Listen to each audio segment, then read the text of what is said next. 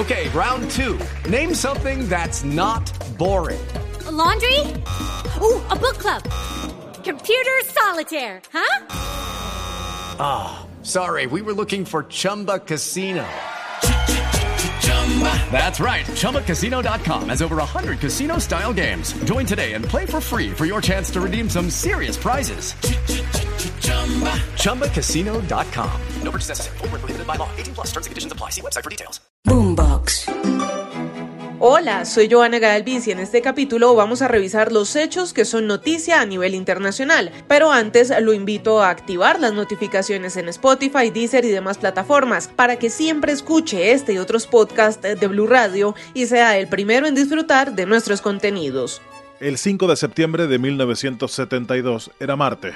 A las 4 de la madrugada, ocho hombres armados, miembros del grupo terrorista palestino Septiembre Negro, saltaron por encima de una cerca de alambre de unos dos metros de altura y caminaron sigilosamente hacia los apartamentos de los atletas israelíes en la Villa Olímpica de los Juegos de Múnich 1972. This is an ITN news flash from the Olympic Village in Munich, where early this morning armed Palestinian guerrillas raided the sleeping quarters of the Israeli team. Tras forcejear con algunos de los deportistas, los terroristas palestinos mataron a dos de ellos y tomaron como rehenes a nueve miembros de la delegación israelí.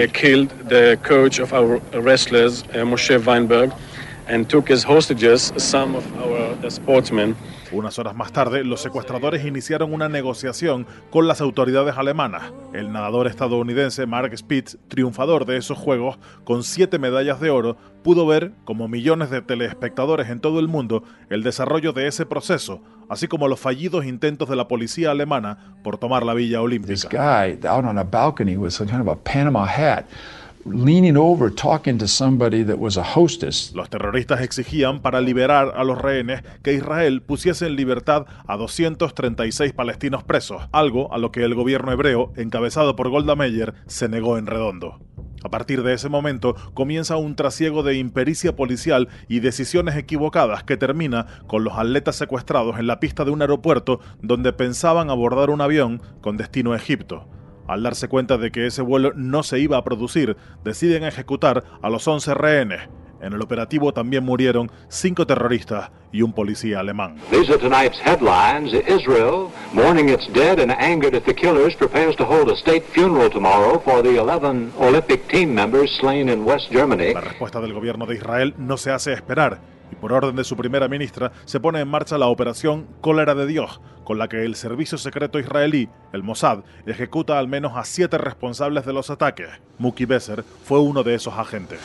Era la primera vez que sí sabía quiénes eran mis objetivos. Sabía sus nombres, el aspecto que tenían, lo que habían hecho. Nuestra misión era ejecutarlos por lo que habían hecho. En la operación de venganza israelí se produjeron víctimas que nada tenían que ver con los ataques.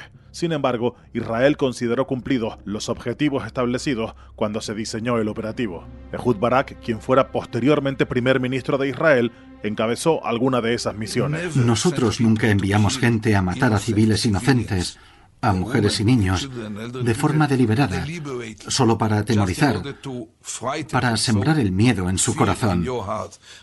Siempre procuramos con toda nuestra capacidad profesional, dirigir nuestros ataques contra terroristas para evitar matar a nadie más. 50 años después, hoy en Múnich, se ha rendido homenaje a las víctimas de Septiembre Negro.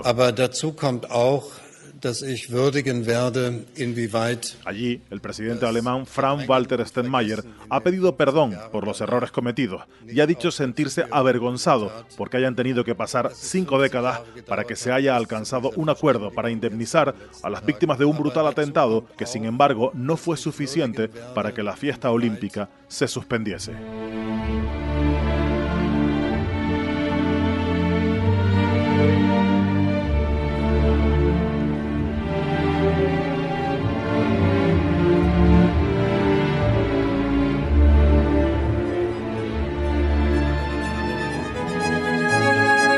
No olviden escuchar este y otros podcasts de Blue Radio en Spotify, Deezer y demás plataformas. Active las notificaciones para que disfrute de nuestros contenidos en cualquier lugar y momento del día.